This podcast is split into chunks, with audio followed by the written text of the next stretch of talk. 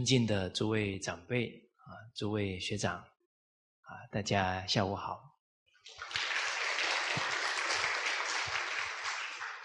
啊，我们刚刚讲到这一句呀，啊，孝悌之志啊，通于神明，光于四海。啊，这个光呢，啊，是道德啊，孝道的光辉啊，这种德风啊，可以感动啊四海的人，哦，都能呢认同孝道啊，进而啊效法这样的孝行。哦，我记得啊，我有有。五个月啊，在澳洲晋中学院学习，当时候有针对澳洲的百姓啊，我们也有开《弟子规》的课，啊，听到啊曾子、子路啊这一些孝行的榜样啊，啊，我当时候人也在现场，有看到这些景象啊，啊，那外国啊澳洲的朋友啊，哎，他们听的时候呢。啊，听到那些很感人的情节呀，都会点头。事后啊，跟他们围在一起交流的时候啊，这些故事对他们来说啊，很多是闻所未闻。啊，他们听完说到呢，嗯，做人应该这样，应该这样。啊，他没听过，可是一接触到都被感动。他们也认同，他们肯定啊，这样做人更好。哦，这。无所不同，而其实这一份孝啊，是天性，每一个人呢生下来本有的。啊，我们看三四个月的孩子跟父父母啊那种感情的交融啊，啊那种对父母的恋慕，没有人教他。啊，父母爱孩子的那一份心啊。也不是人家教他，哦，我们今天讲的都是感应啊，哎，所以一来呢，老天告诉我们孝是根本，啊，再来呢提醒我们，啊，不孝顺呢，很可能会遭天打雷劈。这个我们以前举过例子啦，啊，古。这个外国有，我们自己国家也有，啊，外国也是在波兰的事情，刚好一个儿子给他母亲要钱呢，他母亲没给他呢，他就生嗔恨呢，就把母亲给杀害了，结果出去没有多久，就被雷给劈死了，哦，包含我们德语古鉴里面的。故事啊，两个兄弟轮流啊养母亲，结果这个哥哥比较困难了，他的时间还没到啊，已经没有粮食，请他母亲啊到弟弟那里啊先去用几天啊，他之后再补。结果那个母亲走了一段路啊，到了弟弟家呢，敲门。弟弟不开门，说时间还没到，你回哥哥那里去，啊，就非常狠心了。当下呢，刚好他的妈妈闻到了已经煮好的饭香味了，啊，说儿子啊，你都已经煮好了，不然就这一顿先我先吃了，啊，再回去嘛。结果这个儿子还真是不孝啊。叫他太太把那个饭呢放到房间里，用棉被把它盖起来，就连这样都不不让他妈妈闻到。结果呢，母亲很伤心呢，就往回走。走了没多久呢，这个上天呢就打雷劈雷下来了，结果就两个夫妻都被劈死了。邻居看到这个情况了，赶紧开门进去，结果人已经去世了。但是那个棉被盖的饭呢还热着，所以这个也都是在提醒啊、警示我们，孝顺父母是天经地义的，哪还有条件还在那里轮来轮去之后，母亲都饿成那样的，还这么忍心啊？那真的是连做人的资格都没有。哦，啊，人连做人的资格都没有，那当然老天爷就要把人给收回去了。哦，我们闽南话讲的“狼那不叫天力呀，踢的不叫嘎记呀。人不依照天理做，这么多人都不像人呢，哪有说没有灾难的道理？哪有他还有能做人的道理呢？被老天爷给收回去了。哦，所以行善呢，得天地鬼神保佑呢。不孝呢，那当然这招赶来自己的罪祸了。好，刚刚还答应大家说国外的故事例子要讲，哦哦，讲了一个波兰的，再讲一个英国的，啊，而且还要最近的事才好。现在的人不好沟通，啊，你说那个波兰都几十年前的了，好。就讲这一个月的啊，英国《每日邮报》啊，挺有名的一个杂一个一个书籍了哈，报刊有一个女士啊，三十二岁，得了癌症呢，已经是末期了。她有两个女儿啊，啊，老大是九岁，啊，另外一个好像是三岁还是四岁。结果他这个女儿九岁啊，每天给他妈妈写一封信，没有一天间断，写了七个月，不断的鼓励他的妈妈，感激他的妈妈，啊，妈妈每天必看女儿的日记啊，都是看的感动流泪啊。哦，其实我们也可以了解一个母亲呢，而且还是单亲呢。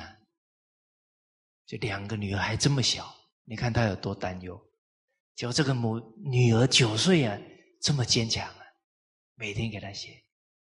结果七个月之后啊，到医院去检查呢，他癌症呢完全没有了。啊，那个医院也觉得这是奇迹，啊，我们觉得不是奇迹，哎，叫正常。笑感动天呢，哦。哦，所以真的是无所不通的。哦，好，我假如是癌细胞啊，我也会被感动。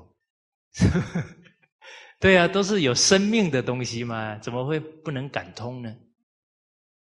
好，好，而我们中华民族啊，特别重视孝道的教育。一谈到教育啊。最重要的两个目的，第一个，让一个人跟父母之间的那个天性啊，终身保持。哦，第二个目的呢，是他这个天性孝心啊，在延伸出爱心。孝悌也者，其为人之本于啊，有孝悌了，他就能去爱人。把对父母兄长这一份爱呢，延伸到对所有的亲人，邻里乡党，再延伸到对一切的人民。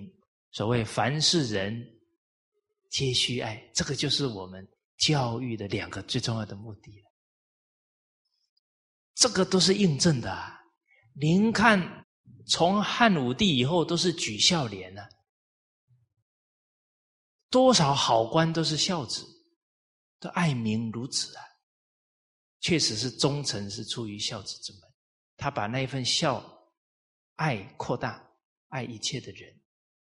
我们看范仲淹先生，连跟西夏打仗，他只是要止住战乱，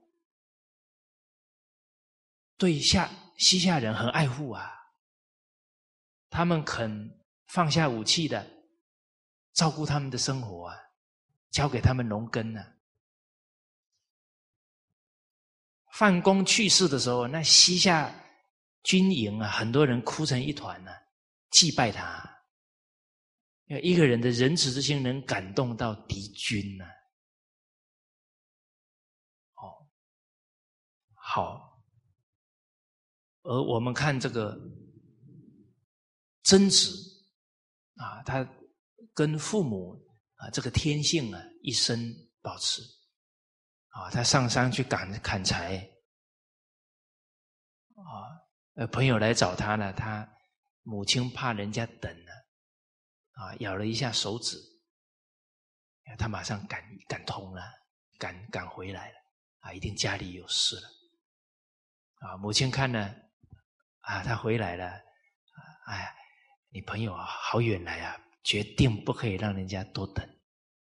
以前的人很厚道啊，念念就是为人想，不要说亲戚朋友了，连陌生人都尽力为人家想。哦，我们小时候的记忆，很多老人啊，看到那些路过的人，看起来是在赶路，又是吃饭时间。哦，马上不认识的人呢，很亲切的，来来来，来我家吃饭。哦，他看那个人有点不好意思了，直接盛出来送到他面前。我小时候都见过，啊，呃，很熟悉的影像。来，来玩恰啦。哦，来，哎呀，闽南话翻译好像不大好翻。好来来来，我们家做客啊，很亲切。所以我们这个教育太好了，从孝自然延伸出仁爱之心，自然延伸出忠诚。您看现在社会团体为什么这么多冲突对立？孝道没有教好啊。决定不是说多少制度把它设计出来了，然后就解决问题了，都是人心的问题的。人心要靠教育啦，都不是说靠制度就一定能彻底解决。甚至于大家冷静去看，现在劳资双方法律很多的地方反而冲突很多，法律非常仔细的地方反而青少年犯罪率更高。那法律是症状啊，你根本不解除，现象会越来越严重的，你制止不了，一定要回归到人心，回归到教育。那大家去坊间买，要解决这个企业团体的问题，啊，有几本书告诉你，要从孝道开始，啊，还是教你一大堆方法。嗯，好好的去对付，哦，这些员工啊，还是什么？那那个那个存心本身就是错的，怎么可能会有好的结果呢？哦，人与人互相之间是相互交感的，爱人者，人恒爱之；敬人者，人恒敬之。所以，所有人际关系的问题。首先，一定要回到自己的身上啊！我们之前有讲到，至诚感通，我们都还记对方的不是，都还对他有成见，这个诚心提不起来，还能要求对方对我们好，对我们真诚，那不可能啊！那不合逻辑呀！一定是我们先爱敬的态度对他。就能把他爱敬的心给唤醒了。所以天下无不可化之人，但恐诚心未至啊，还是要从我们身上下功夫。哦，哎，有同仁呢，就有问到了，啊，就比方主管做错，啊，不对，啊，那我们。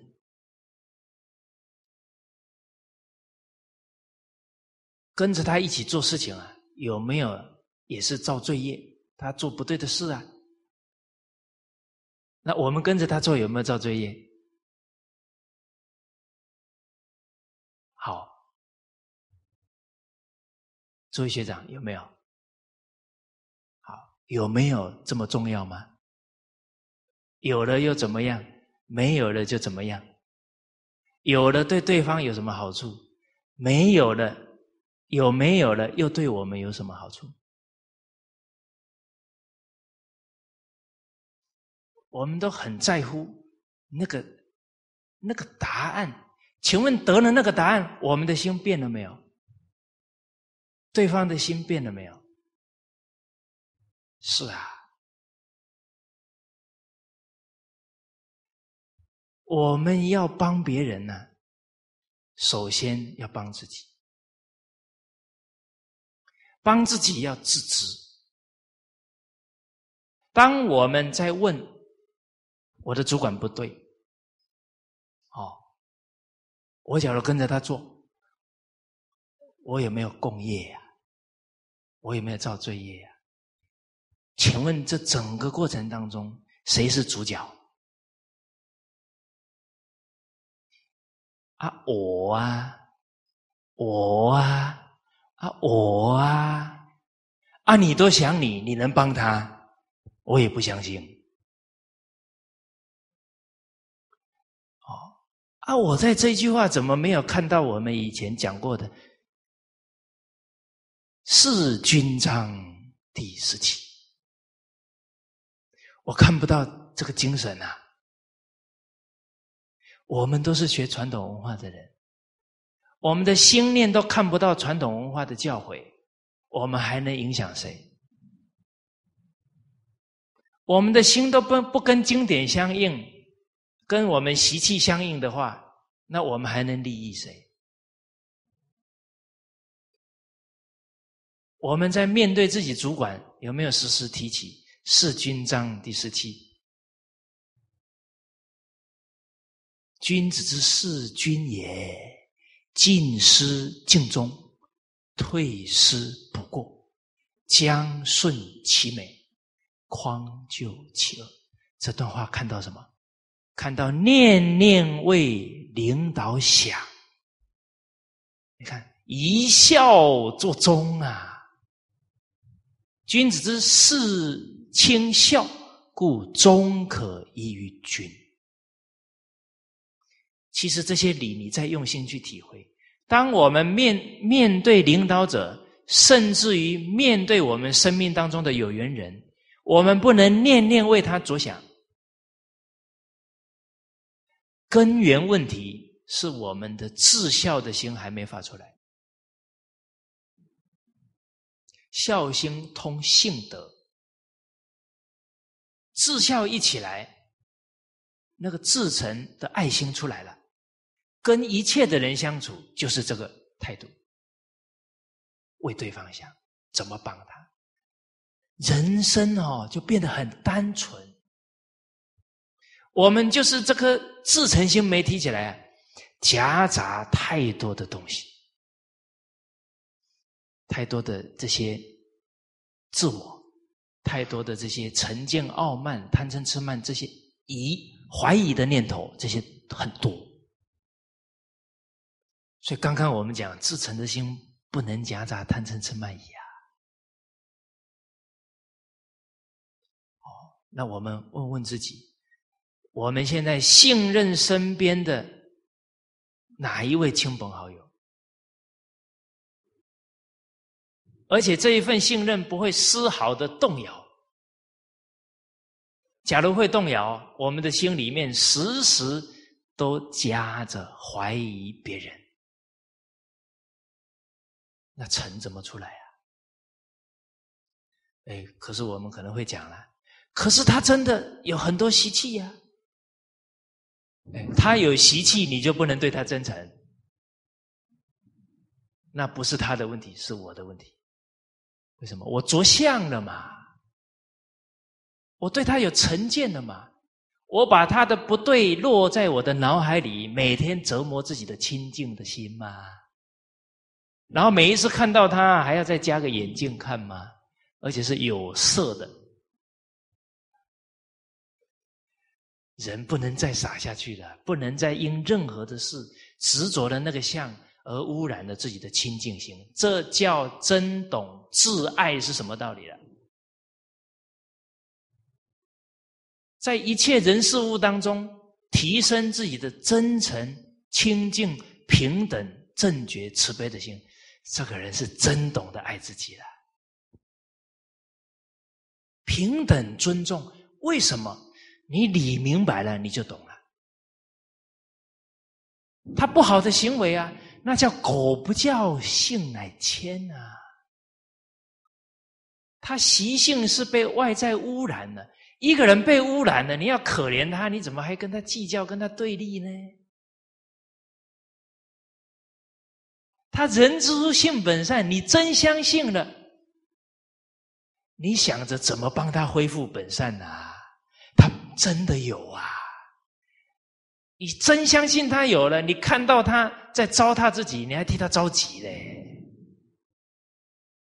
哦，那颗成就别人的心啊，就在坚信人之初性本真善当中啊，提起来。看到他不好了，赶紧尽一切善巧方便，帮助他导正过来，很简单。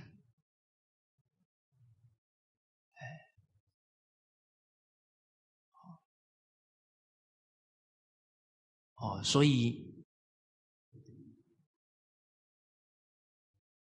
经典呢，一定要用心，然后要内化，内化成我们时时的存心。真正有效了，就有爱，有爱了，处事只有一个态度，念念为对方着想。阿不然哦，提不起这个态度，还要回到孝道。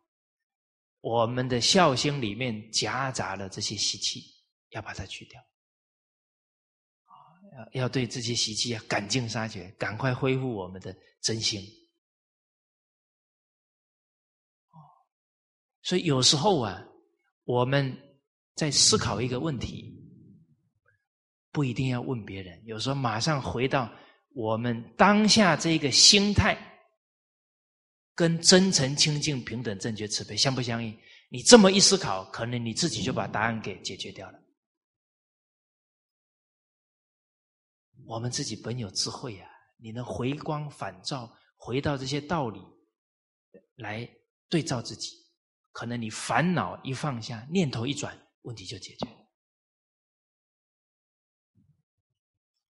所以，首先我们要问自己。我们有没有那份忠心啊？是念念为他好。假如没有这一颗心，我们对他有成见跟对立，他有没有收到这个讯息？有啊，所以当然彼此的关系就不是很好，不是很好，他更不可能信任我们给他的建议啦。啊，所以君子信而后见，建立信任才能够劝谏他。哎，都是对照经经典，人之常情啊。他不信任我们，我们怎么跟他劝呢？可信任要从哪里建立？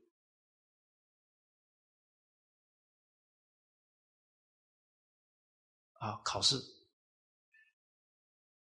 这个问题好像上一节课有提到啊。好，有没有哪个学长回答一下？哈利路亚。哦，哎，这个时候你真的知道要要举手要讲一下，就是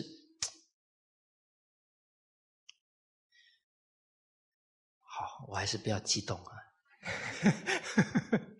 啊，不是风动，也是不是翻动，是自己的心啊有没有动？啊，上一次有跟大家分析到哈，这个心啊。来，我们请这一位学长给我们讲。好，哦，处处看到他的需要，哦，然后去付出。啊，去付出。哎，那就建立信任。还有没有？好，谢谢，我们掌声感谢这个学长。哦，还有上次我们讲到呢，你要用德行去让人佩服啊，就道德之威呀。哦，哎，付出了，有德了，那个人家的信任就提升上来。哦，哎呀，这化解问题啊，一定都要从自身开始做起。为什么？医报随着正报转，正报是自己这一颗心。医报是我们所有的人事环境跟物质环境。好，我们还要想到啊，今天主管有错，真的有错吗？我们判断他的错是依照自己。还是依照经典，这第一个重点，还是要依照经典去判断哦，不可以随便相信自己的意识哦，哎，除非我们起心动念都是经典，那没有问题了。还没有的时候啊，还是要冷静啊，依经典来判断事物。好，今天判断了，主管有错了。啊，接着呢，啊，柔和的去劝，啊，亲有过，见是根，怡无色，柔无声。你劝的方法要对呀，哦，你不能气冲冲的去劝呢，他还没听懂你的话，已经被你的情绪带动了。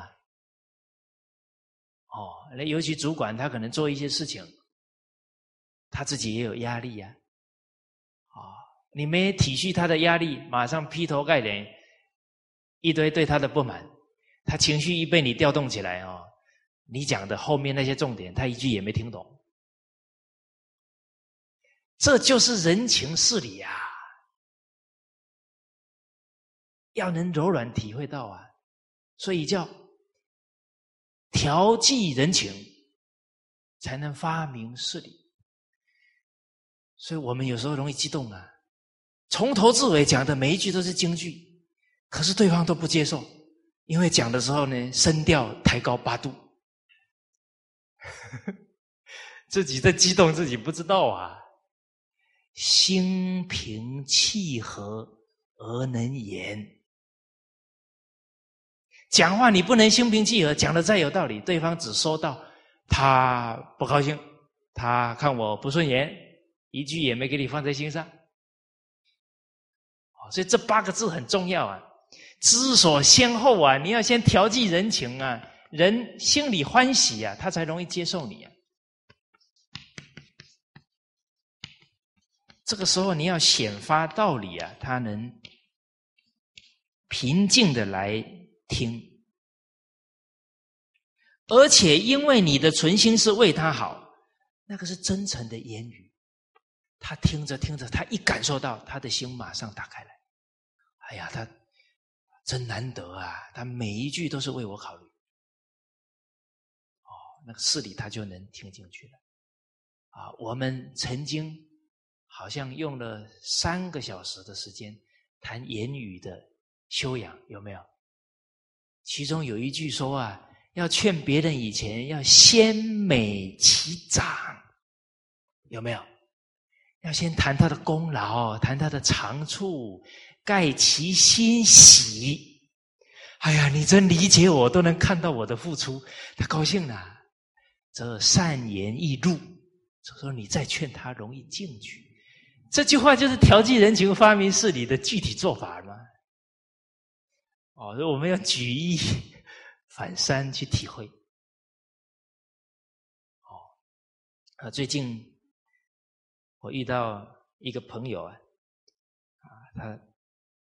他的亲人呢，来问问题，啊，说到呢，说他觉得啊，他上司不对呀，他要以离开来劝他的上司。哎，诸位学长，你听到了觉得怎么样？哇，这个人以离开来劝他的领导，对不对？听起来好像对哦，劝领导怎么不对？而且用离开的方法，好，但我们要我我就接着问了，我说，请问他劝过他，直接跟他领导沟通过没有？他说没有。我说哇，连劝都没劝，挥挥手走，没什么了不起。哦，我说。你这个时候还说离开是为了劝他，哇！你拿着经典来当你习气的借口，明明就是遇到是火气上来了，还说的这么好听，劝领导，连去沟通都没有，还叫劝？明明脾气很大，根本不能用心平心跟人家沟通。动不动就以离开来表现自己，哎，这个时候有没有看到自己本身是很容易激动的，很容易动情绪的？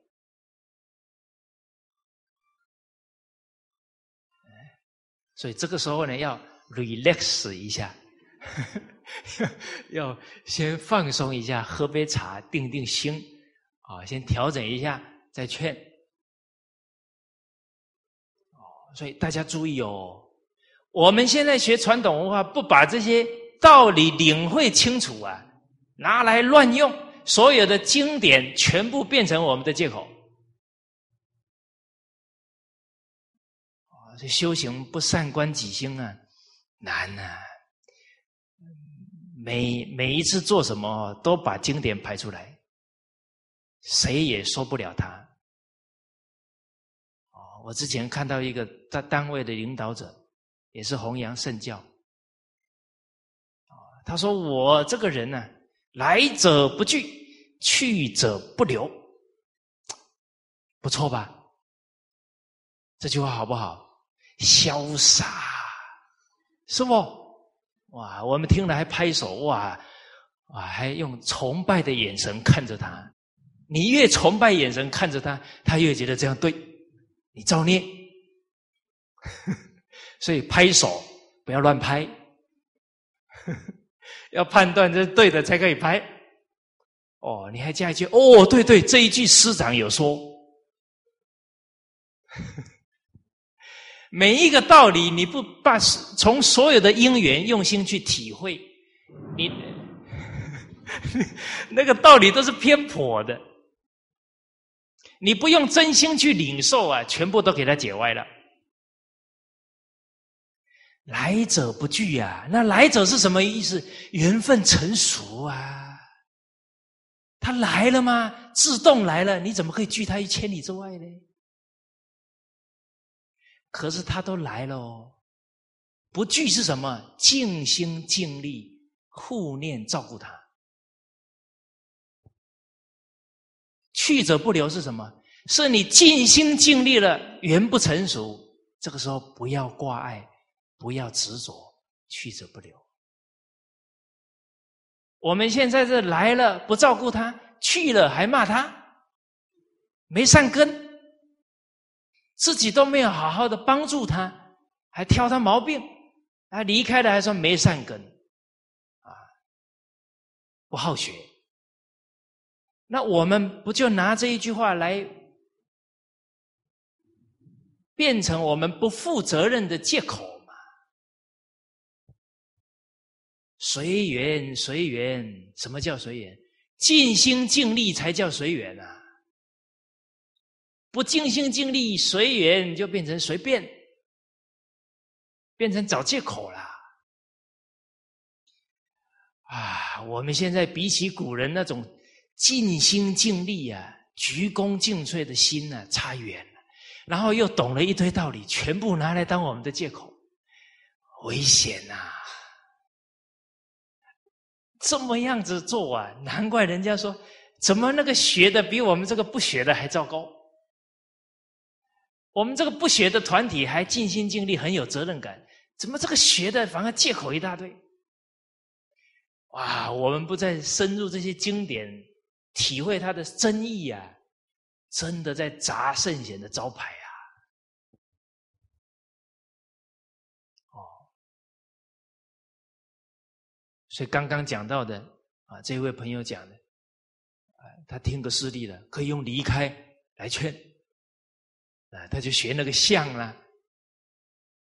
那个离开劝的是什么？是三劝。不能接受了，又是太严重的问题了。这时候离开是什么？离开还是为对方想，是用离开来让对方觉醒，不是用离开来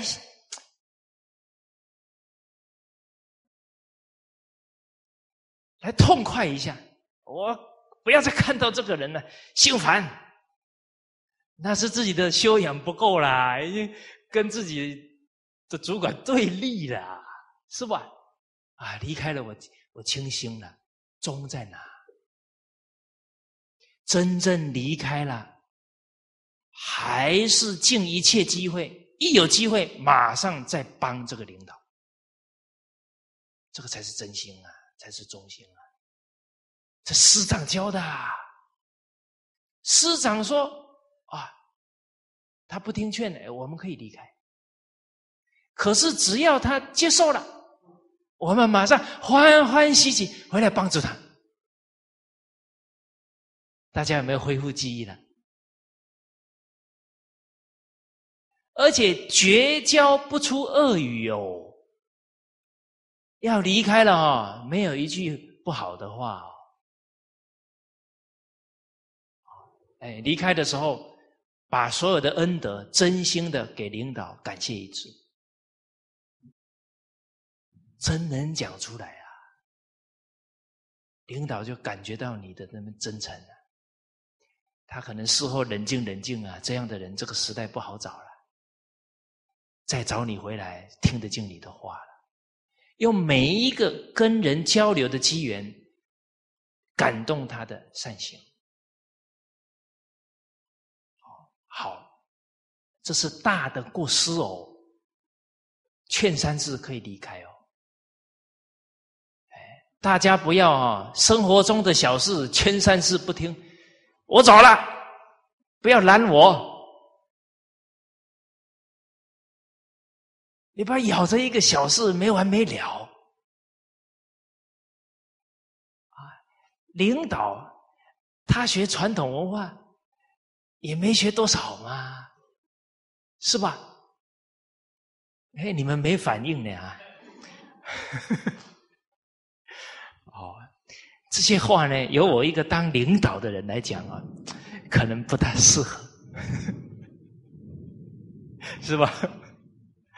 哦，啊，我们先撇开身份不谈，回到一个。我们学习传统文化的 X Y 轴啊，要符合这个标准啊，叫严以律己，宽以待人。大家要了解啊，为什么唐太宗这么听魏丞相的话？因为魏征的德行比他高啊，他打从内心佩服他。哎所以我们现在当下属啊，我们要期许自己，我们德行比领导高啊，就可以劝动他。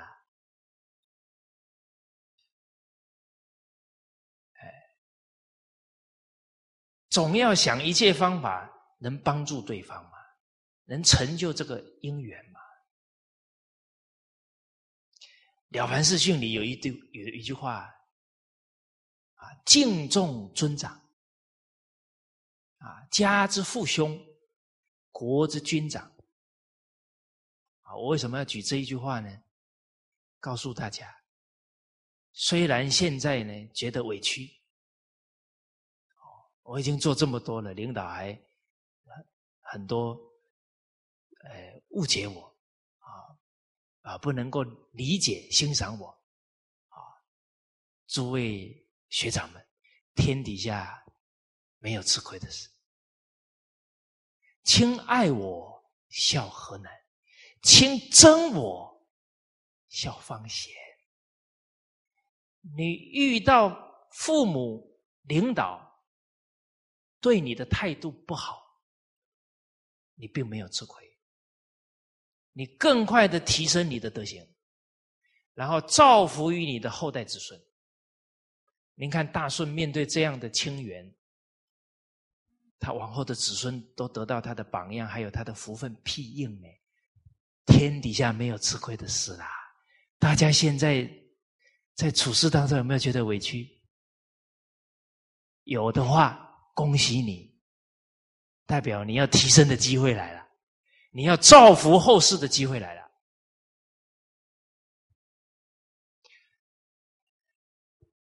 其实人只要一转正念，什么问题都解决了。天底下真的没有一件坏事。你不相信？待会下课来找我。真的都是一念之间，不怕念起，只怕学。你一转，你现在觉得最坏的事，我跟你保证，就是你这人生当下最好的一件事，因为那是提升你的智慧、德行、福分最好的一个机缘出现了。你能不能转它而已？所以叫烦恼即菩提呀。好所以刚刚我们讲到，也是上一节课讲，先人不善不是道德，无有愚者殊无怪也。这两三代人对传统文化的学习都比较忽略掉了，又何必用太高的标准去要求我们身边的人呢？要包容，要体恤。大概天下，而后可以容天下。这个句子要用上了，不然我们三百六十句学了八十几句了，总要几句派上用场了，就能把境界给转过来了。既然这几代人呢，这方面的学习比较缺乏，他在生活处事工作当中有些不足也是正常的嘛，你何必？一个一个去挑他呢，而且他一个生活上的毛病啊，你一次劝两次劝，他不一定能改掉。可是随着你劝他呢，他一次一次证明说：“哎呦，对哦，他讲的对呢。”他那个警觉性会越来越高。你不要以为你自己白劝的，真没有白劝，没有一次是白劝的。都会落在他的脑海里，但是呢，到底是第七次还是第九次碰通了，不知道，这要看当事人自己的善根跟造化。啊，岂能尽如人意？但求无愧我心嘛，你就尽力去做就好了嘛。我们不要说劝别人的啦。我们回回到自己身上，请问妈妈劝我们生活上的哪件事？劝一次我们全改掉了，是不是劝很多次？现在还有的在劝呢，劝了五年了，还在劝，我们还没改掉，有没有？还有啊，那我们自己都是这样的，怎么苛刻去要求别人？那没有道理呀。哦，所以现在在念念那一句“君子无诸己，而后求诸人”啊，真是如此啊！人能真正把自己的习气改掉了，他去要求别人的时候非常柔软，因为他真的体会改习气不容易，他是过来人啊，感同身受了。哦，所以小的问题尽力劝了，哦，总有一天呢。这个领导啊，会开窍的，哦，会真的被你劝动，啊，大的真正劝三次了，你假如觉得离开才能够让他更警觉，那你可以选择离开。自始至终，这颗忠心跟真心没有丝毫的变化。只要有变化，那个习气一做主，可能又跟对方啊对立，甚至造成一些恶缘了。啊，所以人这一生行道啊，广结善缘，不再造新殃，啊，不再跟人呢有任何的对立跟冲突。啊其实啊，跟人对立啊，是不放过自己的。原谅别人是善待自己呀，啊，所以这几天啊，很很幸运呢，还有听到这个李刘素云老师，哎讲的一段话特别好，哎，刘老师说的。我们这一颗心啊，不要当垃圾桶啊，要放纯净纯善啊，不要放一切人的过失，不要跟一切人事物对立，心上都放人，爱憎很重。哇，你想这个人，讨厌他呢？啊，对他不满呐，哇，脑海里一直到一直到想的越想越烦，越想越累，这糟蹋自己的身心，不止还糟蹋自己身心，这个意念出去以后还伤了不少人，尤其伤家里的人。看你今天那个表情哦，他们都不敢跟你讲话，哎，他们也很压抑，伤自己还伤身边的人，人放在心上。爱憎好恶多，把事放在心上，是非多；把物放在心上，贪着多。哇！我想买那一台车，我想买那个房子，哦，那一件衣服好好看哦，我下完班一定要去买。哦，那个东西好好吃哦，我这个礼拜非去吃不可。就一直想这些物质的东西啊，贪着就越来越多。哦，啊，你每天清清静静的，每天都读经典，决定比啊想着这些人事物啊清净自在多了。所以人不会过日子啊，竟自找麻烦呢，自讨苦吃啊，想一大堆烦恼的事情。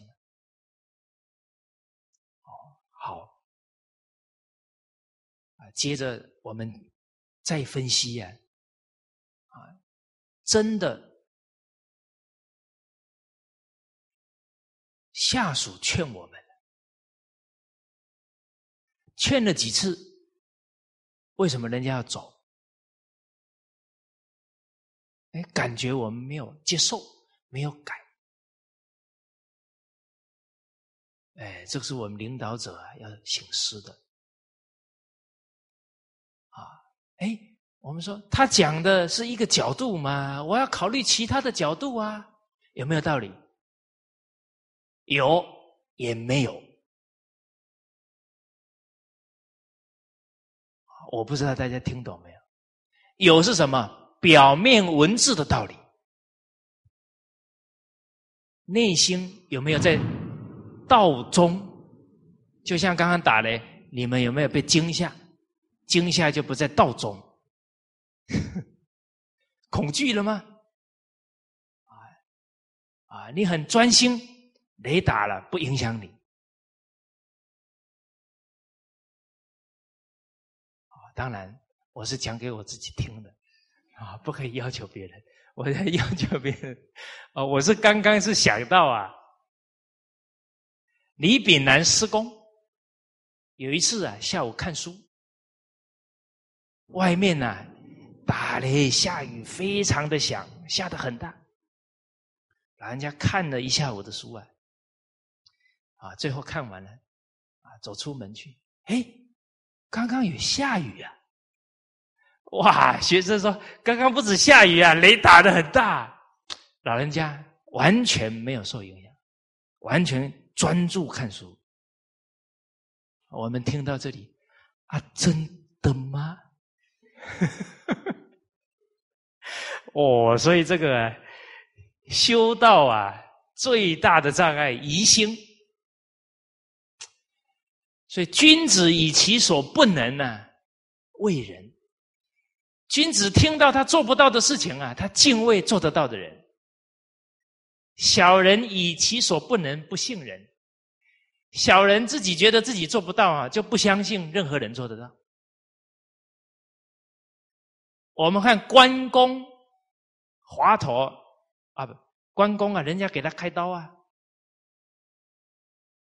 他看着春秋啊，就这样割啊，没有打麻药呢。真的假的？关公说的当然是真的了。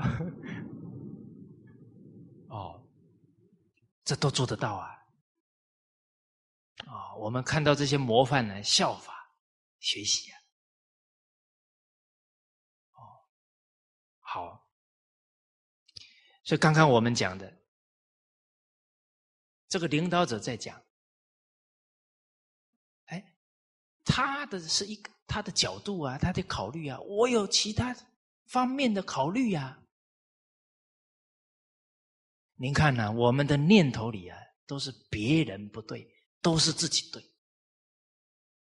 那个我执太重了，我慢太强了。今天你的下属给你提意见，你连点回馈都没有，你把人家的真心放哪里去了？那多可贵啊！你要把它捧在心上啊！现在你还能找到这样的忠臣呢？能直言不讳把你的问题、把团体的问题告诉你呀？我们现在当领导的几个人能珍惜下属的真心呢？不是还是以我为主？以我为主，就根本没有办法体恤到别人的真诚跟忠心了。啊，你没有办法体恤他的忠诚，你没有办法跟他交心，我们身边怎么留得住人呢？啊，你能体恤每一个人的心，肯定每一个人的付出，心心相印啊，共结很殊胜的缘分呢，一起为共同的目标而努力呀。好。当你感受到，哎，这个下属提的宝贵意见，他很真诚，你一定会去感谢他，跟他沟通。是啊，事情都可以往圆满的方向走啊，卡住了就是我们的我慢我执卡住了，都在自己的想法里转啊转啊，都不能体恤对方，一一能体恤对方了。你就可以跟他交心了。你体恤到他的心了吗？怎么会不能沟通呢？哦，而且呀，正是你最好帮助下属的时候，因为他提出来这个角度，你考虑的是其他角度，他考虑的对，他提醒你了，他帮助你了，你考虑的也没错，那不就两个人一沟通？以后看事情更全面，彼此都成长，好事啊！你说，可是他看错了，看错了也是好事啊。嗯，看错了怎么是好事？看错了，你才能帮你的下属，你才能栽培他，啊，他才能成为你的栋梁啊。下属错了，你都没有很主动的去教他。我们根本不惜财呀，根本没有以父母的心去栽培他，那还是自我为中心下属错了，你比他还急去照顾他，去帮助他改过，这个才是父母的心啊，这个才是君亲师啊。哦，所以一个势力啊。不管我们是为人君还是为人臣啊，都要用经教啊来关照自己。哎，可能又有另外一个情况哦，他那个错很大，他那个方向呢，根本就是错误的，我不愿意往那里走。那你最起码不要跟他结恶缘。哦，道不同，不相为谋吗？对呀。而我走的对，他走的不对。啊，你走的对，走通了吗？啊，常常还在花时间告诉别人，我对他不对，我对他不对，花一大堆时间哦，在那里讲我对他不对。我相信啊，我们这种心态啊，铁定我们的对也做不成。为什么？我们在那里，我对他不对，傲慢心在起作用，虚荣心在起作用了。虚荣心能撑多久？把大半时间都用在那里讲别人错，我对，你真的能把那些重要的事做好吗？我不相信。好像现在这个方向对了，这个是非的心不放下，这个路上不知道又有多少坎，我们要掉下去了。还讲别人错，自己这一颗心什么时候偏掉了都看不到了，更没有资格去说别人错了。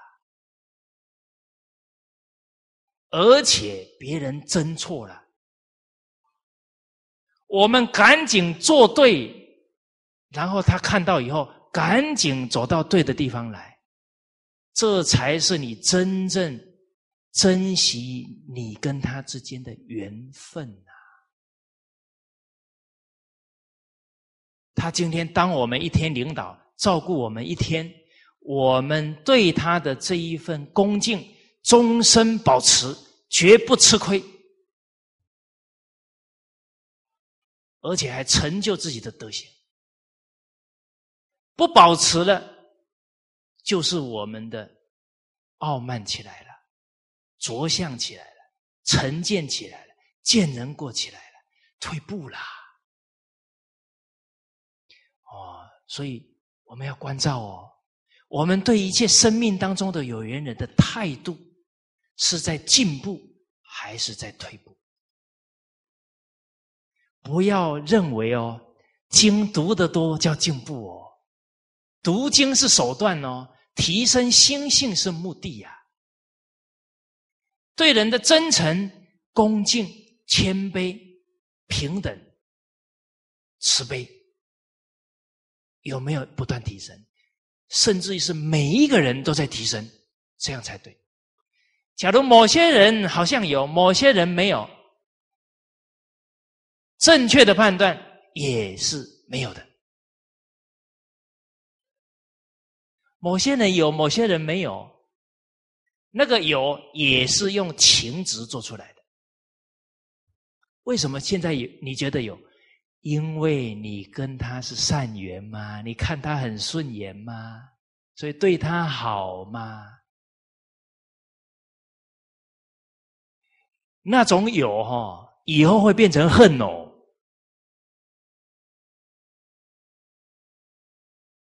这不是我讲的，孔老夫子讲的。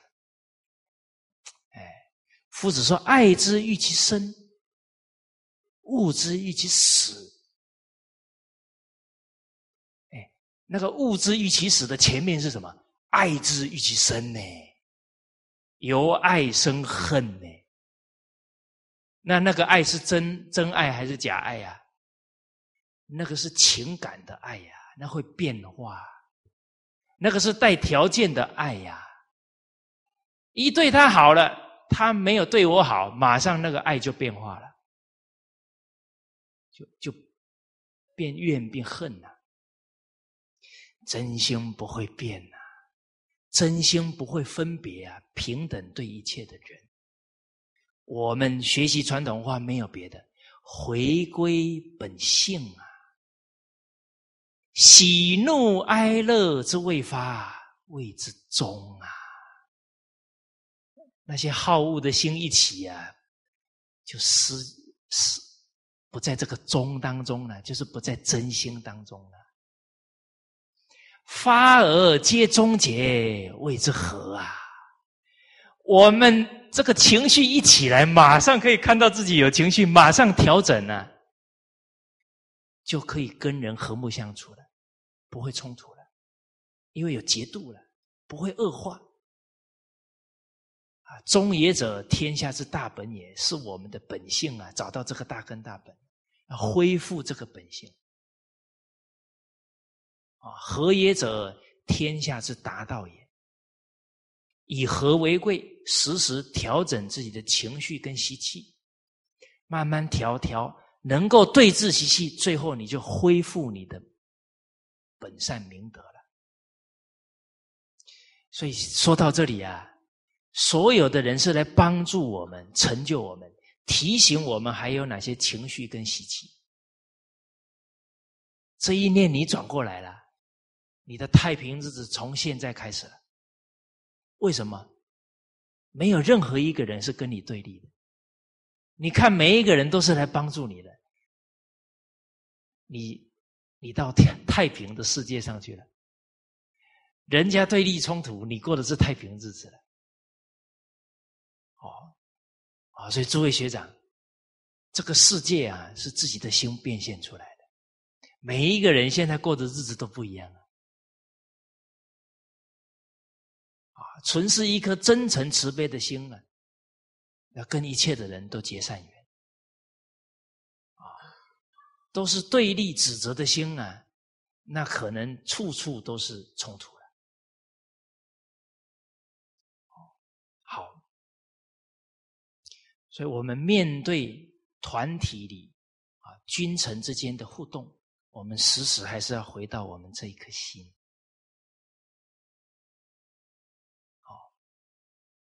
啊，你说现在领导走错了呢？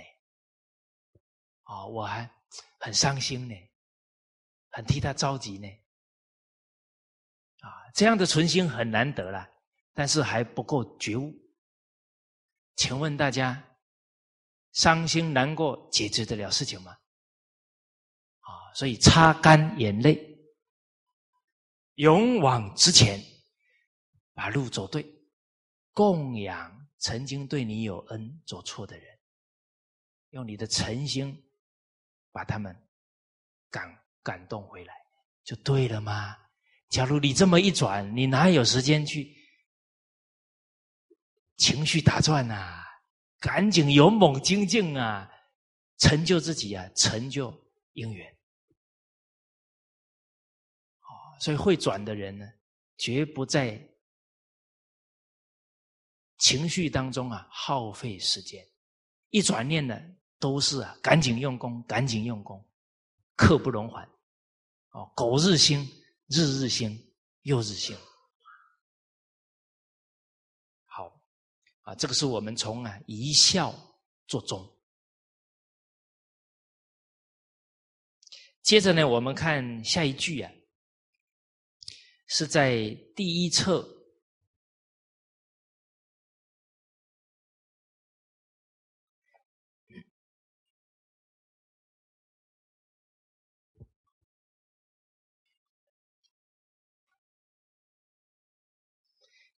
七十页啊，倒数第二行啊，这一段京剧啊，是出自于《诗经》。《诗经》是我们中华文化呢最悠久的一本文学啊，诗歌嘛啊，它所有的诗歌啊，大部分是。周朝以前啊留下来的诗歌，而这个诗歌啊，可以陶冶性情，啊，可以调节我们的喜怒哀乐，啊，让它呢不会放纵，啊，发而皆终结。啊，在《礼记》啊经解里面，这个经解篇呢，专门在解这些五经的。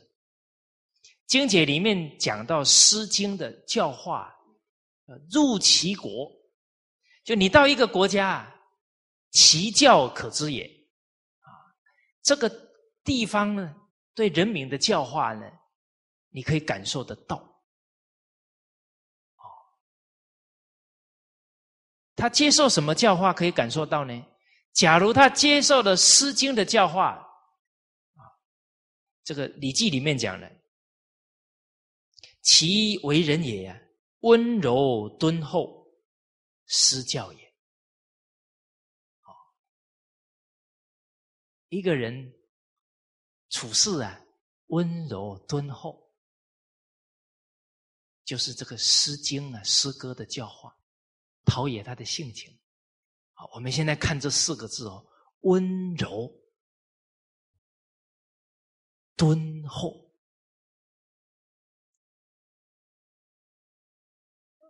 看到这四个字，我自己想一想，我是没受诗歌教化的人啊。有时候啊，刚硬啊，强势，啊，刻薄，哦，讲一句话非置人于死地不可啊！一定要讲到他一句话也讲不出来，我才觉得我赢了。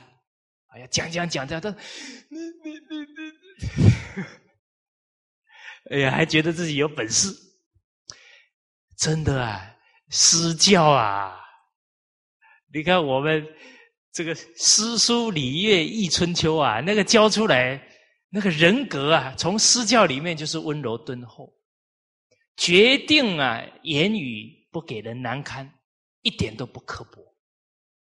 待会大家就可以从整个诗经里面去体会那种温柔敦厚，都是啊真性情流露的作品，特别容易啊跟。人心感同，都是啊，把自己的心智啊流露出来。而且呢，在《论语记事》第十六当中有说到啊，说不学诗无以言，啊，不学诗啊，连话都不会讲。啊，有人会说了，那不会讲，每天都一直讲。啊，那个不会讲是的，不会讲啊，利益人的话，欢让人欢喜的话啊，不会讲啊，能够促进人与人和谐的话，啊，一开口了就让人难堪，就让人不舒服。哦，哦，所以学诗啊重要，在《阳货》第十七当中啊，有讲到呢，诗的教育教化呢。可以兴，可以观，可以群，可以怨。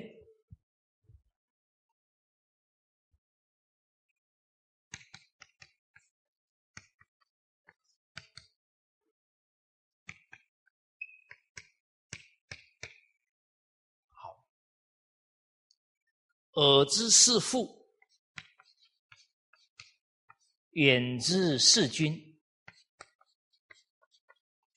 哇，我们看这个《诗经》的教化能产生这么多的作用，多适于鸟兽草木之名。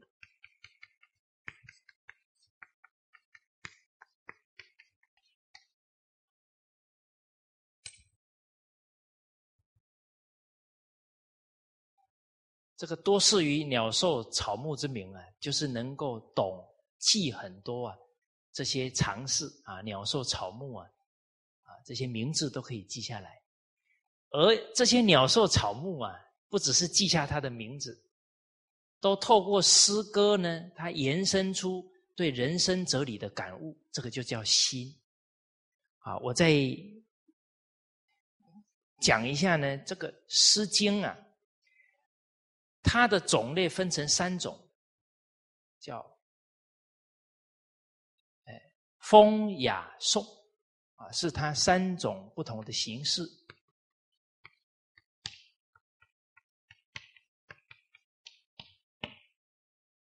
风呢是国风，就当时候每一个国家啊，它的诗歌啊都在反映它那一个国家的风气啊，所以有十五国风是属于风啊，收集民间的这些歌谣。雅呢，又分大雅、小雅，啊，都是诗歌哈。这个小雅呢，是这些贵族当官的人呢，他们在宴客的时候放的优美音乐。大雅呢，是朝廷啊这些朝会这官员聚会啊啊比较隆重的地方啊放的音乐诗歌啊叫大雅啊，他收集的是这一方面的啊资料。颂呢，歌颂啊，就是歌颂这些古圣先王的诗歌啊，它又分三种：周颂、鲁颂、商颂。周朝啊，啊鲁，哎鲁这一方面，山东一带的，还有商宋，商朝啊，啊，其实啊，这个商宋呢。最主要是宋国的这些歌颂先王的诗歌，因为宋国是商朝的后人啊，所以这个商颂其实主要的还是宋国啊这一些歌颂的乐曲啊，这风雅颂啊是他诗歌的种类，而写诗的这个做法又分三种。叫赋比兴，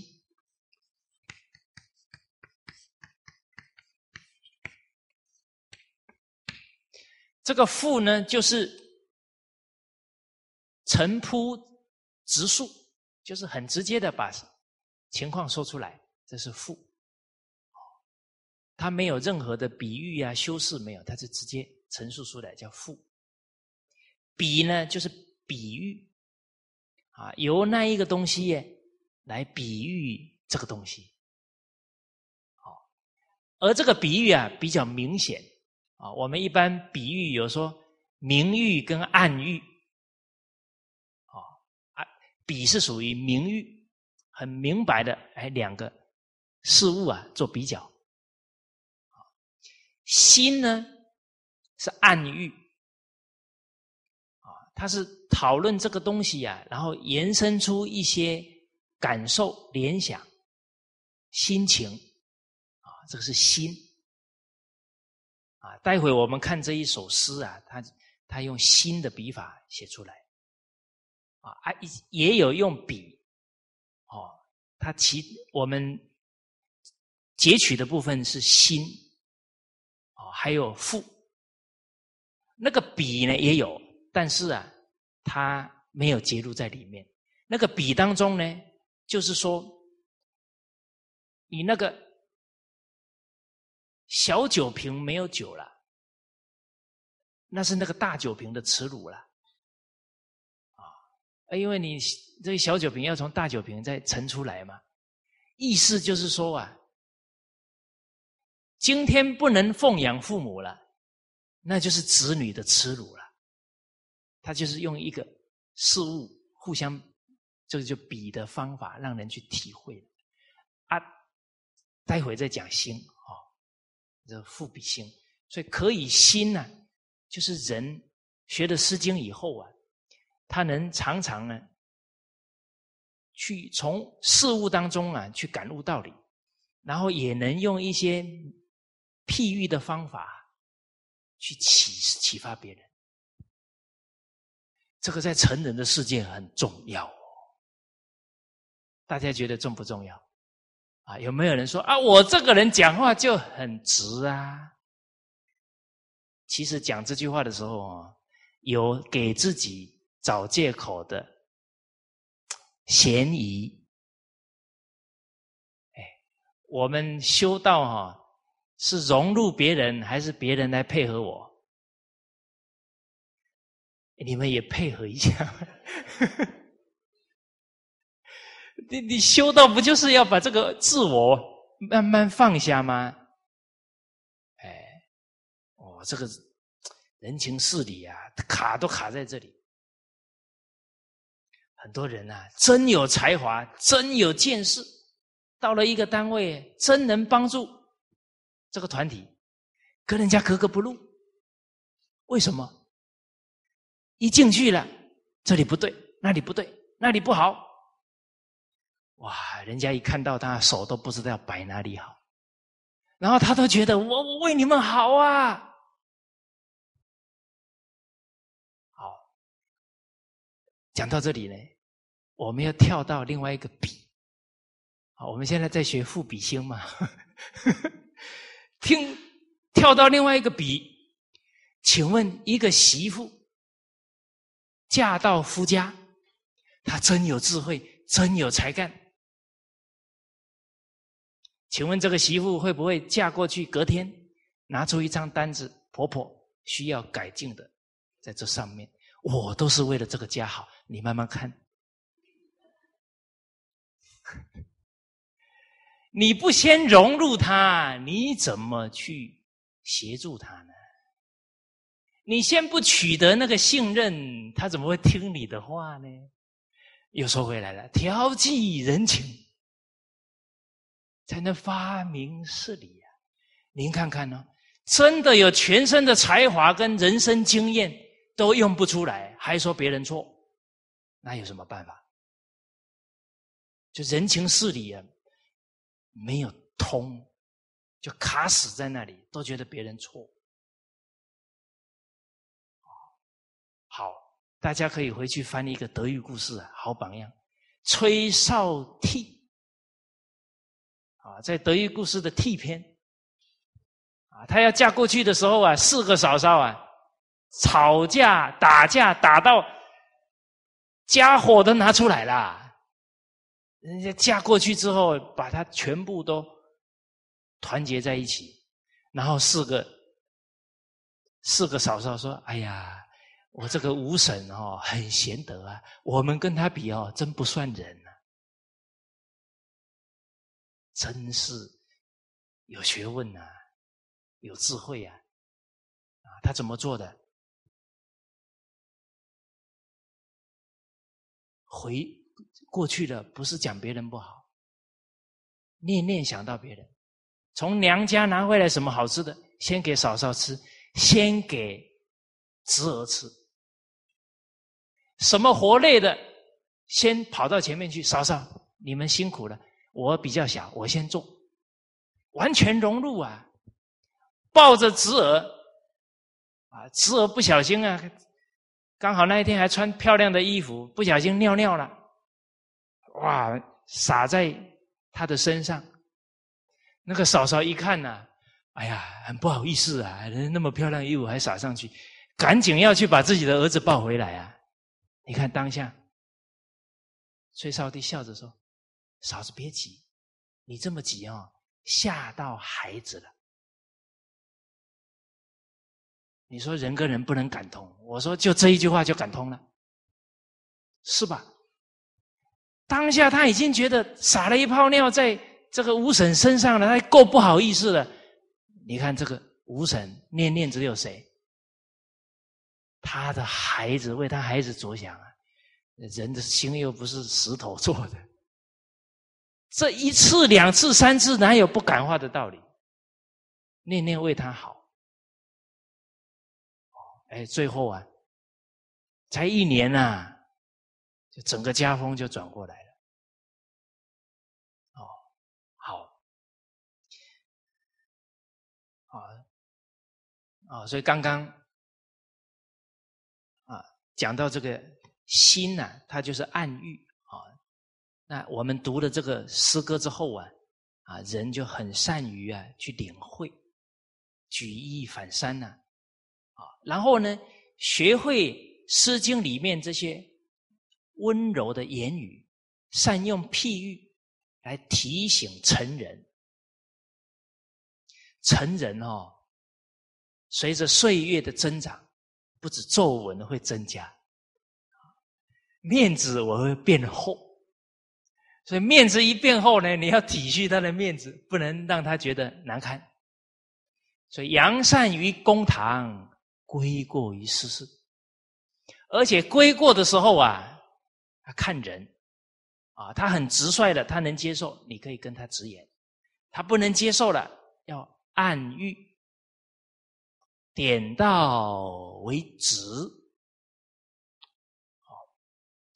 我曾经听师长讲说呢，二十岁以下可以劝，啊，二十到四十岁呀，可以暗示。啊，你要会暗示哦，得要学《诗经》。哦，那个暗示很有智慧，很有水平啊！待会这一篇就是暗示的，暗示他的国君不要啊，再调人民啊，啊，去干一大堆劳役啊，甚至战争啊，让他们呢没有办法跟父母相聚，甚至后来回家的时候，父母都不在了，哇，那人民一生啊痛苦不堪。可是呢，读起来又这么优美啊！劝他的国君呐，赐幽王啊，在劝幽王啊。哦，这二十岁到四十岁也可以劝，但要暗示。四十岁以上啊，我们还是自己先做吧，不要急了，自己做好啊，正己化人。哦，我现在。经历一些事之后啊，感觉这一段话呢很有味道啊，而且还要改一下啊，稍微调整一下科学发展观嘛啊。现在呢这个二十岁啊，可能要调成十岁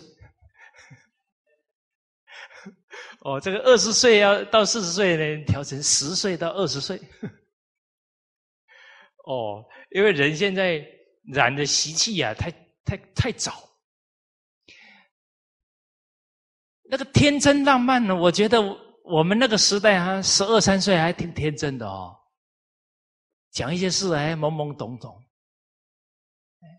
现在的小孩五六岁，那眼睛就转了，心思很多了，所 以哦，还是缺私教，大家没有温柔敦厚啊，然后都唱情歌啊，然后都唱那些刺激的。嘣嘣嘣！那些歌啊，所以他的心性就被误导了。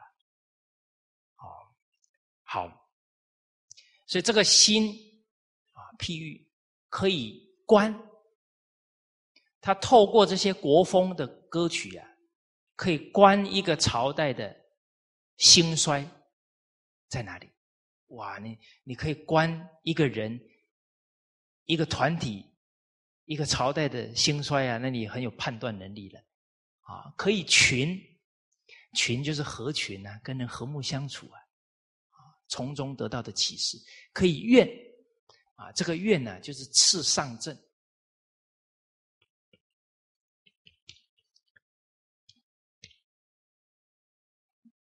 提醒为政者，而这个次上阵呢，啊，很重要的。一个态度呢，来领导者要提得起来。言之者无罪，听之者足戒。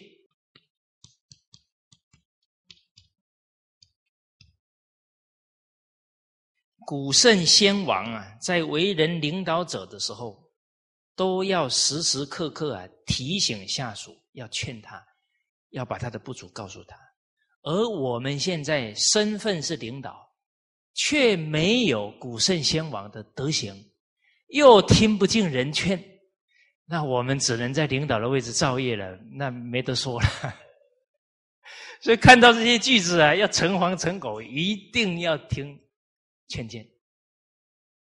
哦，好啊，耳之事父啊，远之事君啊，你看劝父母。延伸到劝自己的领导者，啊，都在其中啊。而我们刚刚讲到呢，《了凡四训》上面那一段话，啊，敬重尊长，啊，举凡年高，年龄高啊，啊，年长，所以现在啊，年轻人。啊，一个人对比你年长的人，你讲话还很冲啊！你出去不要说你是学传统文化的，真的，我们连根都没有。什么是根？孝敬。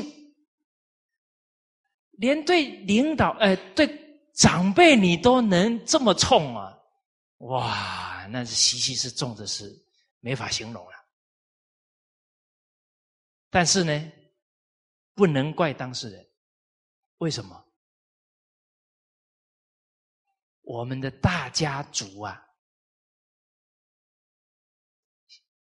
被对日抗战的时候被打乱了，哇，这太太大的损失了。